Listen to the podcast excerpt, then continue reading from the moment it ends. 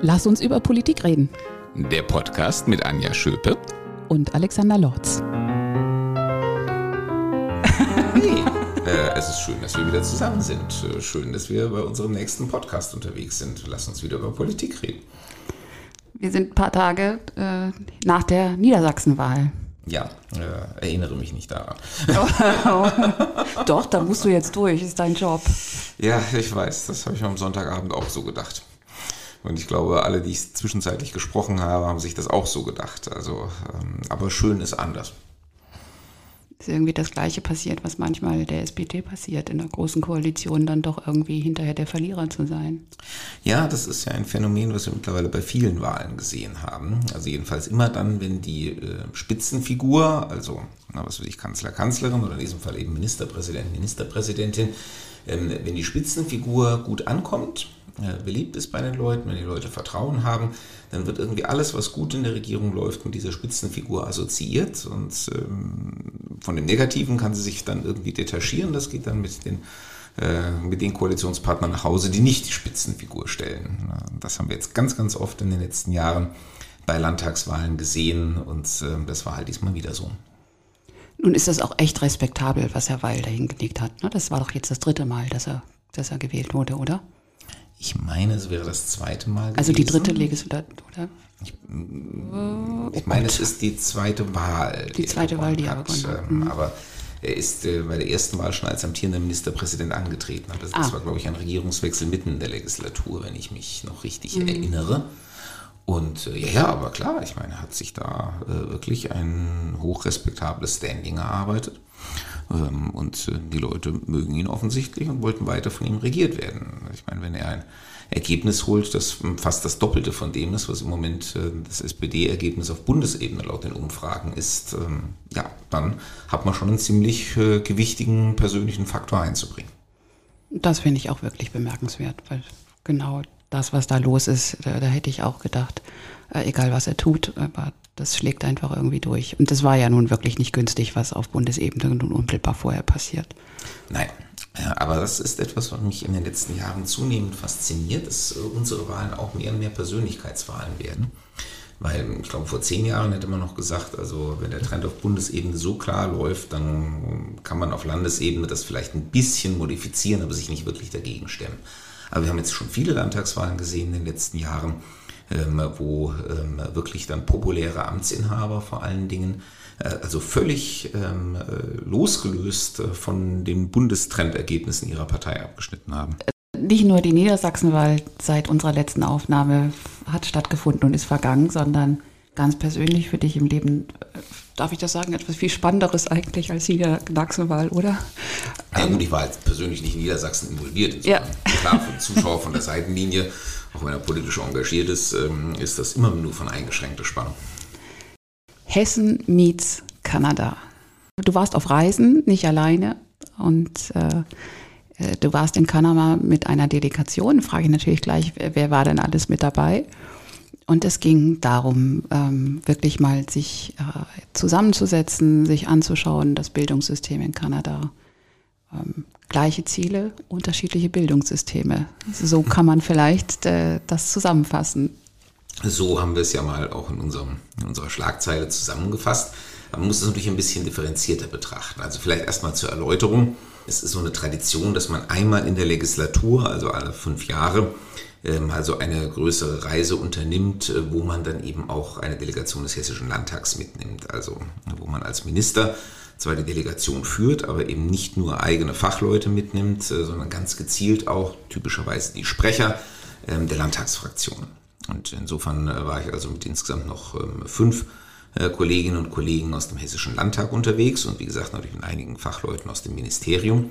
Wir hatten das vor fünf Jahren schon mal gemacht, da waren wir in Wisconsin, unserem amerikanischen Partnerstaat und hatten auch schon sehr äh, interessante Aufschlüsse, aber vor allen Dingen haben wir uns natürlich um die Austauschprogramme dort gekümmert, die da sehr lebendig sind, ähm, die äh, voranzubringen, haben auch dazu entsprechende Vereinbarungen unterzeichnet mit einem Bildungsminister, der heute der Gouverneur von Wisconsin ist. Also das äh, ist auch schön, da haben wir aufs, offensichtlich aufs richtige Pferd gesetzt. Ähm, ja, und äh, daraus ist dann der Gedanke entstanden, als jetzt Reisen wieder möglich waren, zu sagen, also dann machen wir diese eine Delegationsreise dann doch noch, auch in dieser Legislatur. Es ist ja noch ein bisschen hin bis zur Wahl. Ähm, und wenn wir das letzte Mal in unserem amerikanischen Partnerstaat waren, dann nehmen wir doch diesmal unsere kanadische Partnerprovinz. Ähm, das ist nämlich Alberta. Ähm, aber die hat natürlich für Bildungspolitiker auch nochmal einen besonderen Reiz ähm, weil äh, Alberta, Kanada ganz generell, aber Alberta ganz speziell, tatsächlich in PISA und in diesen ganzen internationalen Bildungsvergleichsstudien immer auf einem der absolut oberen Plätze abschneidet. Also Kanada ist sowieso immer oben dabei, das ist klar. Aber innerhalb Kanadas spielt Alberta nochmal eine Sonderrolle. Und wenn man das nach Bildungsregionen runterbricht, was die OECD ja auch manchmal macht, ähm, dann ist von den 400, 500 Bildungsregionen Alberta wirklich unter den Top 10 bei den Ergebnissen und ähm, lässt also alles in Deutschland hinter sich. Und das ähm, fand ich jedenfalls auch mal interessant. Ähm, das haben die wenigsten Leute so auf dem Schirm. Ähm, und einfach mal sich mit denen darüber zu unterhalten, wo kommt das denn her oder was macht ihr vielleicht selber für euren Erfolg verantwortlich. Jetzt ist Erfolg bei PISA nun wirklich nicht alles. Ich bin der Letzte, der das behaupten würde. Ähm, aber irgendwie macht man sich ja doch Gedanken, wenn man sieht, da ist jemand so kontinuierlich vorne und, ähm, und jemand, der halt auch anders etwa als die asiatischen Bildungsgesellschaften jetzt nicht aus einem völlig anderen kulturellen Setting herkommt. Ähm, deswegen auch diese Schlagzeile, die wir gewählt haben. Ja, es sind unterschiedliche Bildungssysteme, aber letzten Endes ähm, sind wir natürlich alle westlich aufgestellt. Äh, das, Kana das kanadische Bildungssystem ist auch in seinem Ursprung europäisch und ähm, deswegen sind die Vergleiche dann natürlich viel interessanter. Was ist die, was ist die Ursache, würdest du sagen? Konntest du das irgendwie rausfinden, was der, was der Grund ist? Also wir konnten keinen singulären Grund herausfinden. Das habe ich auch ehrlich gesagt nicht erwartet, aber man muss es ja trotzdem mal feststellen. Ähm, wir haben ja vorher natürlich viel gelesen, was es auch so an Bildungsvergleichsstudien gibt. Da werden ja auch unterschiedliche Erklärungen angeboten. In Kanada eine Erklärung ist beispielsweise, dass die mit der Digitalisierung viel weiter seien als wir. Das haben wir jetzt so vor Ort gar nicht so feststellen können. Also ähm, jedenfalls nicht im Sinne, dass es jetzt also die entscheidende Diskrepanz gewesen wäre. Ähm, auch die Kanadier sind noch äh, dabei, ihre Infrastruktur aufzubauen. Gut, äh, muss auch ehrlicherweise sagen, in einer Provinz, die 30 mal so groß ist wie Hessen, äh, mit zwei Drittel der Einwohnerschaft, denn es sind ungefähr 4 Millionen Einwohner in Alberta, ähm, verstehe ich auch, dass es mit dem Kabelziehen ein bisschen länger dauert. Ähm, also insofern dürfen wir uns da sicherlich nicht darauf ausruhen, ähm, dass die auch noch nicht ganz durch sind. Äh, da geht es wirklich um irgendwelche entlegenen Farmdörfer und ähm, bei uns ähm, geht es, äh, wenn man so will, um äh, irgendeinen schönen Ort im Schwalm-Eder-Kreis. Das ist schon ein gewisser Unterschied. Aber im Gegensatz zu vielem, was kolportiert wird, sind auch die Kanadier noch nicht so weit, dass sie jetzt also personalisiertes Lernen, also Individualisierung des Lernens auch wirklich schon voll digitalisiert hätten. Das sind die auf dem Weg, so wie wir auch. Äh, mit unseren ganzen Bund-Länder-Projekten zum Thema digitale Lernmaterialien und äh, wie man die ähm, individualisieren kann. Deswegen mm, ist die Zusammenarbeit auch sehr vielversprechend, weil wir haben äh, gesagt, wir bleiben wechselseitig im Austausch. Wir gucken mal, was wir so an Materialien haben. Klar, die Kanadier verwenden zum Teil natürlich amerikanisches Material. Das können sie aufgrund der Sprache und aufgrund der Nähe. Das ist uns großenteils durch die europäischen Datenschutzrichtlinien verwehrt. Also deswegen kann man sich leider auch nicht alles voneinander abgucken. Aber ähm, wir haben zumindest festgestellt, dass diese Erklärung zu einfach wäre. Ähm, also die sind nicht einfach nur fortschrittlicher als wir. Aber sie haben, ähm, ich will es mal so ausdrücken, ähm, sie haben generell eine andere Haltung und Einstellung zu den Dingen. Sie haben ja diese nordamerikanische Hands-on, wir packen es an äh, Mentalität. Und da herrscht einfach, wenn ich das jetzt mal mit Anglizismen ausdrücken darf, da herrscht irgendwie so ein anderer Spirit ganz generell in der Gesellschaft und damit natürlich auch in den Schulen. Also wenn ich es am ehesten an etwas Konkretem festmachen sollte, dann würde ich sagen, die Kanadier nehmen natürlich auch alle ihre Lernstandserhebungen, die ja auch für diese internationalen Studien verwendet werden, die nehmen die einfach sehr, sehr viel ernster als wir. Ähm, also nicht nur die internationalen Studien, damit sie gut aussehen, sondern die führen eben auch nationale Assessments durch, wie wir ja auch. Ähm, aber die spielen dort einfach eine andere Rolle. Äh, das sind nicht nur so Selbstbetrachtungen ähm, nach dem Motto, gucken wir mal, wo wir stehen. Und äh, dann macht sich jeder mal Gedanken, was er daraus für Schlussfolgerungen zieht, sondern das wird schon ähm, richtig auch äh, zentral administriert. Das steht kurz vor der Volldigitalisierung. Und es wird einfach erwartet auch, dass man aus diesen ähm, Ergebnissen dieser Lernstandserhebungen auch ganz konkrete Konsequenzen zieht. Und ich glaube, das ist etwas, wo wir noch hinkommen müssen, dass wir wirklich das flächendeckend als ein Instrument, als ein Vehikel betrachten, aus dem man dann auch wirklich Konsequenzen für das weitere Lernen ableiten kann. Also haben die das Phänomen nicht, dass man bei uns ja quasi äh, permanent mit dem Widerstand, äh, mit dem Vorwurf, das ist eine Misstrauensatmosphäre, äh, wenn jetzt irgendwie zentral solche Ergebnisse auch wirklich genutzt werden. Das haben die nicht weil die Haltung eine andere ist. Habe ich das richtig verstanden? So habe ich das wahrgenommen. Ähm, also zentral, das muss man natürlich auch dazu sagen, bedeutet immer auf der Provinzebene. Auch deswegen haben wir uns Kanada rausgesucht, weil Kanada wie wir ein föderaler Staat ist. Aber anders als wir auf der Bundesebene überhaupt kein Bildungsministerium besitzt, also nicht mal so wie das, was bei uns das ähm, Bundesministerium für Bildung und Forschung ist, sondern das ist einfach dort alles auf Provinzebene. Ähm, und insofern alles, was zentral gesteuert wird, macht jede Provinz quasi für sich selber. Ähm, aber ähm, ja, es ist einfach, ich sage, diese, diese nordamerikanische äh, Mentalität äh, nach dem Motto, ich glaube an den Fortschritt äh, und ich habe Vertrauen in die Zukunft und der Weg hinaus führt nur nach vorn. das ist etwas, das in Amerika extrem ausgeprägt in Kanada glaube ich nicht ganz so sehr, da sind sie dann doch noch mehr europäisch, ähm, aber auf jeden definitiv mehr als bei uns. Also bei uns ist ja immer so nach dem Motto, lass uns mal lieber stehen bleiben. Wenn wir nicht genau äh, wissen, wo der Weg hinführt, dann ähm, rühren wir uns lieber erstmal gar nicht und äh, gucken uns das mal vor uns, äh, alles das, was vor uns liegt, ganz genau und intensiv und detailliert an. Ja, und wie gesagt, da laufen halt andere dann einfach los und äh, sagen, lass es uns ausprobieren. Wir können nicht feststellen, wie der Weg ist, wenn wir ihn nicht laufen. Also die Haltung auch in, jetzt im, in der pädagogischen Beziehung zwischen Lehrkraft und Schüler, die ist dann da möglicherweise weniger oder gar nicht defizitorientiert. Das ist ja bei uns eher so. Wir schauen ja immer drauf, mal kein Kind zurücklassen, ist ja ein hehres Ziel und auch richtig. Aber wir schauen ja immer da, wo, wo stimmt's noch nicht, wo ist noch irgendwie ein Defizit, wo ist noch ein Mangel und darum muss ich mich kümmern.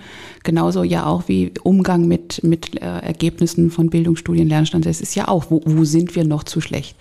Also das kann man ja auch andersrum betrachten. Wo sind wir schon richtig gut? Und Chaka, äh, das ziehen wir jetzt in anderen Bereichen auch mal durch.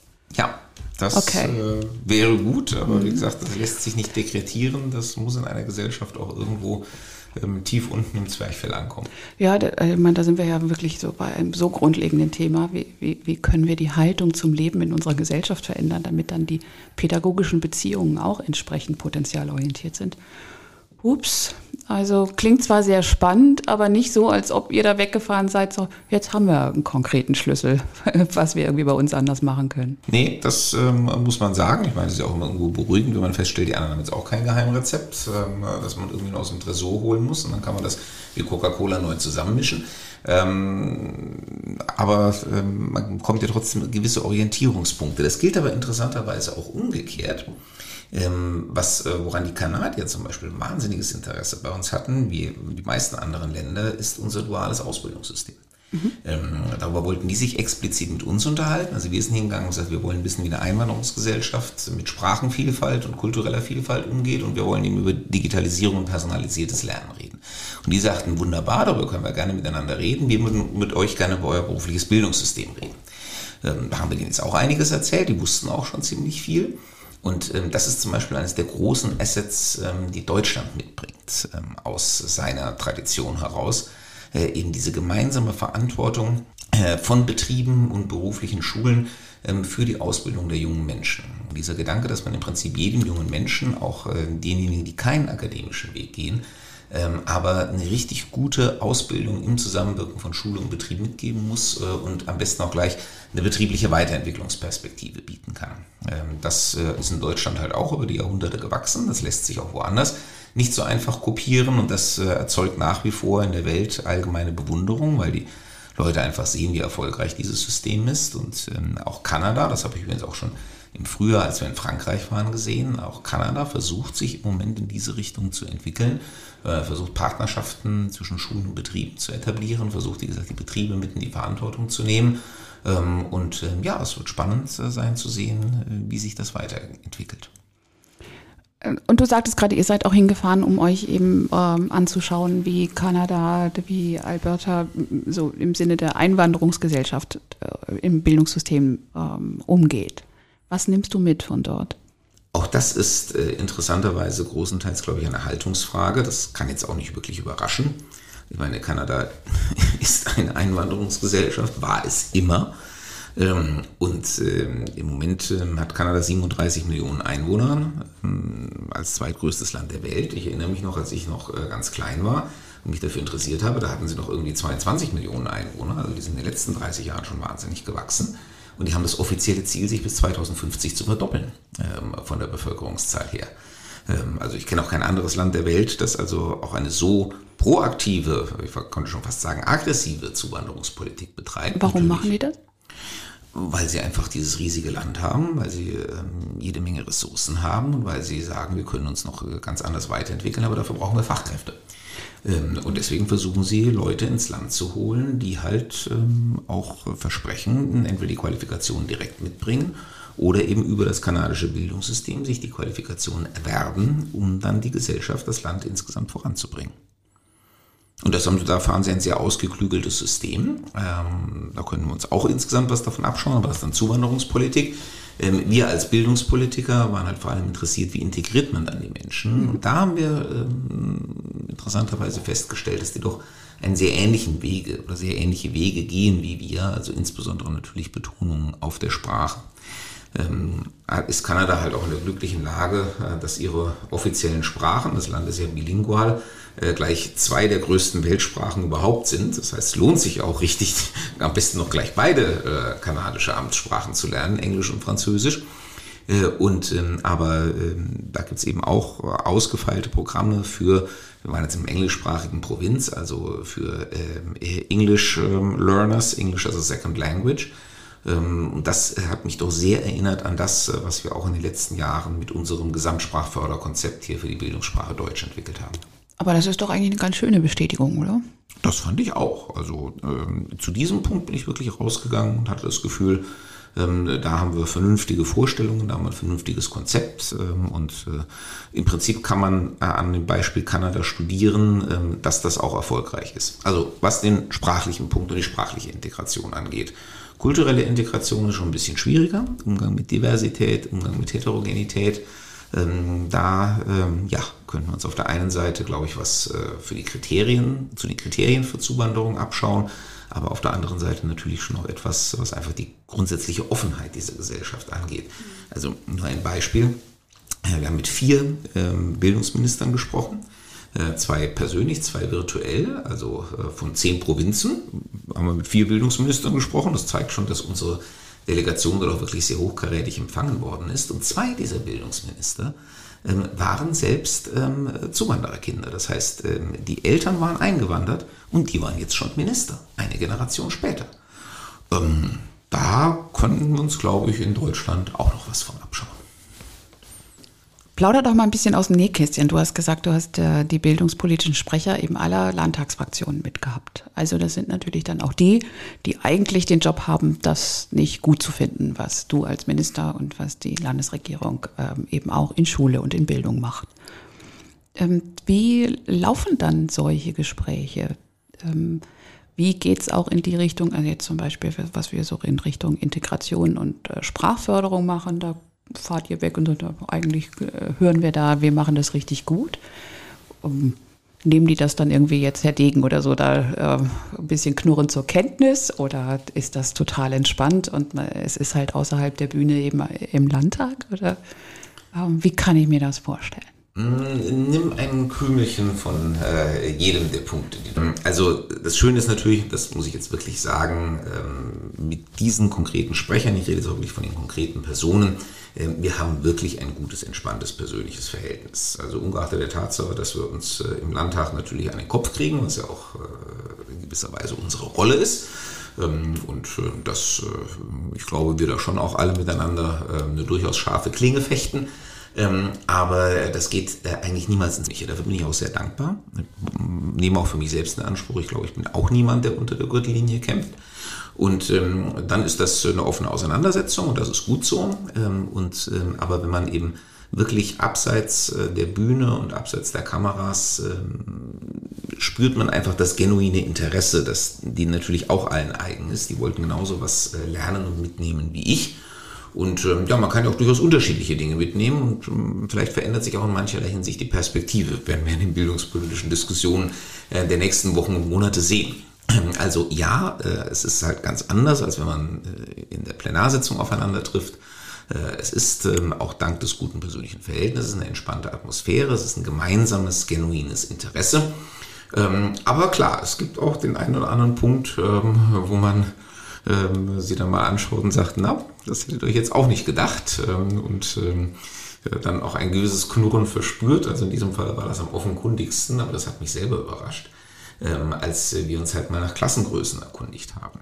Weil das ist ja etwas, was so so eine gängige Weisheit ist, ähm, nach dem Motto, also je kleiner die Klassen, umso besser der Lernerfolg. Und deswegen würde man eigentlich vermuten, dass einer, bei einer der Top Ten ähm, Bildungsregionen der Welt, äh, dass die ähm, vielleicht so mit richtig kleinen Klassen und personalisiertem Lernen, also wirklich von der persönlichen Betreuung her arbeiten, Pustekuchen. Äh, die haben wesentlich äh, größere Klassenfrequenzen als wir. Ähm, Sango ist natürlich zum Teil auch durch Zuwanderung bedingt. Sie kommen gar nicht hinterher mit irgendwie neue Schulen bauen, neue Lehrer einstellen. Die suchen genauso nach Lehrkräften wie wir. Die haben auch einen leergefegten Arbeitsmarkt. Und ähm, die haben in der Sekundarschule in bestimmten Kursen teilweise über 40 Schülerinnen und Schüler in der Klasse. Das kann man sich in Deutschland heutzutage überhaupt nicht mehr vorstellen. Nein, da sind diese Horrorgeschichten hm. aus irgendwie, weiß ich nicht, 50er, 60er ja, so Jahre. Kriegszeit, ne? Genau. Ähm, und ähm, dann zu sehen, aha, also auch da, ich meine, nicht, dass ich da jetzt hin will, ne? wir nicht missverstanden werden. ähm, ich bin froh, dass wir diese niedrigeren Klassenfrequenzen haben und äh, werden die auch beibehalten und äh, vielleicht müssen wir es auch irgendwann noch weiter reduzieren können. Das kann mit Sicherheit nichts schaden. Aber man sieht eben auch, äh, da besteht kein unmittelbarer kausaler Zusammenhang äh, nach dem Motto, mit 40 Leuten in der Klasse kann man nicht lernen. Oh doch, das geht schon. Ähm, und das war auch interessant, ähm, das mal zu sehen wird wahrscheinlich dann in der Auseinandersetzung vor den Kameras und auf der Bühne nicht wahnsinnig viel helfen, aber ich äh, finde das auch, also weil es ja schon kollidiert ähm, bei aller politischen Auseinandersetzung mit doch den Glaubenssätzen, die auch wir irgendwie nicht für ganz verkehrt halten, weil das ja irgendwie eine gewisse Logik hat. Ja, wenn ich 20 äh, Menschen habe, um die ich mich kümmere, kann ich mich mehr kümmern, als wenn es 40 oder über 40 sind. Aber dass die Korrelation eigentlich Quatsch ist, hat ja Hetty auch schon spätestens. Ja, ja eben. Ich meine, die empirischen Studien deuten ja alle darauf hin, dass das jedenfalls nicht so ausschlaggebend ist, wie es äh, in aller Regel gemeint wird. Natürlich äh, würde ich auch aus meiner Position als Hochschullehrer heraus sagen, Natürlich habe auch ich das Gefühl, dass ich mit zehn Leuten im Seminar ähm, ganz anders arbeiten kann als mit 100 Leuten in der Vorlesung. Ähm, ich glaube, das würde auch äh, John Hattie nicht bestreiten. Aber ähm, dann muss man eben auch wirklich große Diskrepanzen haben. Aber es macht eben keinen Unterschied, ob man jetzt ein, zwei oder drei Schülerinnen oder Schüler mehr oder weniger in der Klasse hat. Das hat er schon nachgewiesen. Das zeigen auch solche Beobachtungen. Und trotzdem haben uns natürlich die Lehrerinnen und Lehrer dort auch gesagt, äh, sie wären schon froh, ähm, wenn sie etwas kleinere Klassen hätten. Aber hm, ist halt so, geht halt nicht anders. Mhm. Und da sieht man wieder diese nordamerikanische Mentalität, ja. Dann wird eben nicht lange lamentiert, sondern dann schaut man, wie man das irgendwie hinkriegt. Und das darf man ja bei der Klassengrößendiskussion nicht ausblenden, dass es ja ganz viel Anteil in Richtung Belastungsgefühl von Lehrkräften hat. Klar, und ich verstehe auch wiederum, eine Lehrkraft, die sich belastet fühlt, ähm, hat natürlich auch nicht das Gefühl, ihre beste Performance zu bringen und tut es wahrscheinlich auch nicht. Mhm. Also insofern ist der Gedanke, das Belastungsgefühl von Lehrkräften wegzunehmen, ist schon auch in sich gut und richtig und auf jeden Fall auch ähm, fördert auf jeden Fall auch den Bildungserfolg. Und wie ist es dort auch eher Fachlehrerprinzip oder ähm, gab es da irgendwie Einblicke? Ist es eher so, dass doch möglichst wenig Lehrkräfte in einer wenn dann auch großen Lerngruppe. Ja, also ich meine, gut, wenn es natürlich ähm, in die Highschool geht, also in dem, was quasi bei uns die Oberstufe ist, äh, und dann soll so ein Fach wie Physik oder so unterrichtet werden. Ich meine, klar, das kann nur jemand äh, mit dem entsprechenden Fach. Aber ähm, grundsätzlich ähm, haben die natürlich eine wesentlich breitere Lehrerausbildung. Man muss auch ehrlicherweise dazu sagen, die unterscheiden auch nicht nach äh, Lehrämtern und äh, Schultypen wie wir. Ähm, also äh, die haben so betrachtet, den Einheitslehrer, gegen den wir. Ähm, ich wollte gerade sagen, ist das ja nicht eher, wo, wo dann die Opposition doch äh, äh, positiv geschmunzelt hat? Genau, das sind dann mehr die Punkte, die dann äh, auf unserer Seite so ein gewisses Knurren ähm, ausgelöst haben. Aber gut, das gehört ja dazu. Jeder findet halt die Punkte, die gut sind und andere, wo er sagt, hm, das überrascht mich jetzt ein bisschen, eigentlich will ich das nicht wirklich übernehmen. Ähm, aber ähm, wir waren ja auch an der Universität, um uns über Lehrerausbildung zu unterhalten und ähm, die haben das in einer ganz interessanten Weise auf den Punkt gebracht und gesagt, ihr in Deutschland, ähm, ihr bildet Spezialisten aus. Ähm, das ähm, bei den Lehrern jetzt oder äh, ganz generell. Generell, okay. Machen wir ja auch sonst, muss man ehrlicherweise sagen. Also mhm. ja, wir sind, wir, wir fördern das Spezialistentum, das ist auch in unserer Gesellschaft angelegt. Äh, wir wollen Dinge möglichst gut können. Äh, wir wollen äh, auch eine Ausbildung möglichst tief anlegen damit man es auch wirklich von Grund auf versteht. Und es hat ja auch seine Vorzüge. Das sagten die uns auch ganz offen. Sagen wir, beobachten immer, wenn wir jetzt wieder im Bereich Lehrerinnen und Lehrer mit deutschen Lehrkräften zu tun haben, die haben ein unglaubliches Fachwissen, eine unglaubliche fachliche Qualifikation. Das könnten wir in dieser Tiefe von unseren Leuten hier gar nicht so erwarten. Ähm, aber ähm, dafür, ich gebe jetzt wieder, wieder, was die Kanadier sagen, ähm, dafür stellen wir bei euren Leuten auch immer wieder fest, die wollen dann auch sozusagen in ihrem Kästchen bleiben. Also nach dem Motto, ich unterrichte jetzt dieses oder jenes Fach und äh, mit allem anderen, wofür ich kein Spezialist bin, möchte ich auch am liebsten nichts zu tun haben, sondern dann sollen bitte andere Spezialisten herangebracht das werden. Das hat ja auch was mit ähm, Identitätsbildung zu tun. Natürlich, natürlich. Und das ist, da haben die eben eine andere Philosophie. Dadurch, dass sie äh, die Leute von vornherein auch mehr in der Breite ausbilden, auch mehr in der Breite einsetzen, muss man auch sagen, erwarten die auch, ähm, dass die sich halt auch in der Breite äh, um die Angelegenheiten kümmern und äh, eben nicht ähm, bei allem, was außerhalb ihres Spezialgebiets liegt, ähm, sofort nach der nächsten Fachperson rufen. Und dadurch eventuell ihre Professionalität eher in der pädagogischen Kompetenz suchen? Ja, äh, in der pädagogischen Kompetenz und das auch durchaus äh, weit gefasst. Also wie gesagt, wir haben auch über sowas wie interkulturelle Bildung gesprochen, äh, Umgang mit Diversität gesprochen, wir haben auch über Mental Health gesprochen, also über die Frage psychosoziale Unterstützung, was ja bei uns auch gerade im Gefolge von Corona unglaublich wichtig ist. Und ähm, ja, das ähm, erwarten die dort als selbstverständlich, ähm, dass eine Lehrerin, ein Lehrer das alles irgendwo im Blick hat. Ähm, ich meine, natürlich haben die auch dann, wenn es beispielsweise um psychologische Unterstützung geht, ihre Spezialisten, das ist ja klar. Das sind auch alles keine Hobby-Psychotherapeuten, die da ausgebildet werden, aber der Anspruch ähm, ist äh, von vornherein ein ganz anderer, ähm, den wir durchaus äh, teilweise Schwierigkeiten haben, unseren Lehrerinnen und Lehrern beizubringen. Finde ich total interessant. Jetzt kommt natürlich die große Herausforderung. Was macht man dann mit solchen Erkenntnissen, die ihr jetzt mitgebracht habt, um das äh, irgendwie hier bei uns sinnvoll ins System zu speisen? Ja, das ist völlig richtig. Da werden wir auch noch ein bisschen drüber nachdenken müssen. Ähm, und das ist immer das Interessanteste und Schwierigste am Ende, äh, das so abzuschichten, zu sagen, wo schaue ich mir was ab ähm, und wo sage ich, nee, also da sind mir doch einfach die Systeme so unterschiedlich. Also ähm, ich ähm, werde mich nicht zum Fan der Einheitslehrerausbildung entwickeln. Ähm, ich muss sagen, unser deutsches Spezialistentum eben mit dem Vorteil der ähm, stärker ausgeprägten, auch der wissenschaftlichen Expertise, ähm, das liegt mir schon am Herzen, das will ich nicht aufgeben. Ähm, in diesem Bereich Zuwanderung, wie gesagt, wo sehr, sehr viel Haltungs- und Einstellungsfrage ist, lässt sich jetzt mit unmittelbaren politischen Maßnahmen auch nicht so viel erreichen.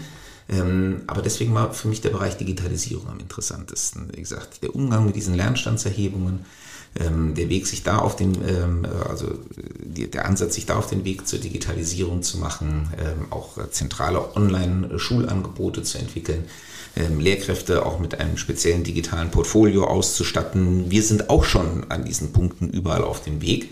Ähm, aber da fühlte ich mich jetzt sehr stark auch äh, angespornt und inspiriert, ähm, das äh, in Zukunft noch viel stärker zu akzentuieren, weil ich wirklich glaube, dass in dem personalisierten, individualisierten Lernen, was dadurch ermöglicht wird, äh, einfach die Zukunft des Bildungssystems liegt. Ähm, eine Zukunft, die aber noch ein paar Jahre weg ist. Das muss man, glaube ich, ehrlicherweise sagen. Und das liegt jetzt nicht ähm, äh, nur irgendwie an deutscher Rückständigkeit, ähm, sondern wir sind einfach noch nicht so weit. Aber wir haben Mitstreiter, ähm, die entschlossen sind, äh, sich mit uns gemeinsam auf den Weg zu machen. Und das war eine sehr schöne ähm, äh, Message. Sorry, dass mir ständig die Anglizismen reinrutschen. Ich habe so viel Englisch geredet die letzten Tage. Ähm, das war eine sehr schöne äh, Nachricht, die wir so als Quintessenz mitgenommen haben. Habt ihr was ganz Konkretes vereinbart? Also gibt es irgendwann einen Gegenbesuch oder? Ja, ich habe die Einladungen ausgesprochen. Würde mich sehr freuen, wenn die kommen. Die Bildungsministerin von Alberta war auch sehr interessiert daran ähm, auch die, das Äquivalent, ähm, das dortige zu unserer Kultusministerkonferenz, das gibt es dort tatsächlich auch. Council of Ministers of Education, ähm, die haben auch einen Präsidenten und ein Sekretariat. Äh, mit dem Präsidenten, das war gerade Bildungsminister von Saskatchewan, haben wir auch virtuell gesprochen. Also die wirkten sehr interessiert, die wollen gerne mal kommen. Das muss man jetzt halt mal irgendwann schauen, wie man das ähm, konkret hinbekommt. Da müssen sich halt mal dann äh, entscheiden, sagen wir nehmen uns jetzt die Woche und nehmen uns den Flug und dann bauen wir die schon auch ein entsprechendes Programm auf. Und ähm, wir werden daran arbeiten, das auch nochmal zu verschriftlichen und ähm, sozusagen unser Rahmenabkommen über die Partnerschaft zwischen Alberta und Hessen äh, das speziell für den Bildungsbereich äh, mal eine konkretisierte, äh, ein konkretisiertes gemeinsames Statement umzugießen. Klingt nach wirklich einer intensiven Zeit dort ähm, und auch äh, einer fruchtbaren Zeit, was die Ernte angeht. Ja, wir haben wenig geschlafen. Gut, das wird wahrscheinlich nicht nur daran gelegen haben, dass ihr permanent äh, in Gesprächen gewesen seid. Das ist richtig. Ähm, wir haben schon auch sonst uns ein bisschen umgesehen und ähm, äh, auch die Abende äh, entsprechend ausklingen lassen. Aber wir standen eben auch am nächsten Morgen immer direkt ähm, wieder auf der Matte, weil, ähm, wie gesagt, die Kanadier standen auch parat und haben uns äh, ja mit entsprechend hochkarätigen Gesprächspartnern versorgt. Dank dir für den Einblick. Und äh, wir werden uns bestimmt bei Gelegenheit dann drüber unterhalten, wenn dann konkrete Schritte eingeleitet werden, um so ein bisschen die Erkenntnisse bei uns auch fruchtbar zu machen. Sehr gerne. Und äh, ja, wie immer fordern wir natürlich unsere Hörerinnen und Hörer. Wir hoffen, war eine interessante Folge für Sie. Gerne auf. Ja, heute war es ein bisschen persönlicher, also von persönlichen mhm. Erfahrungen gesättigt. Äh, das, äh, die nächsten Male reden wir auch wieder ein bisschen äh, noch genereller über Politik, wobei das nächste Mal haben wir auch einen Gast. Und da geht es wieder so richtig ins deutsche Krisengeschehen. Ja, da wollen wir uns nämlich mit äh, Professor Hüter, dem äh, Direktor des Instituts der deutschen Wirtschaft, also einem der führenden Wirtschaftsforscher in Deutschland, über die gegenwärtige Krise unterhalten und was für Wege es daraus herausgeben kann. Ja, da bin ich äh, extrem gespannt, äh, was er dazu sagt und wie er die Gesamtlage einschätzt. Oh ja. Und dann lasst uns weiter über Politik reden. Bis zum nächsten Mal. Bis dann.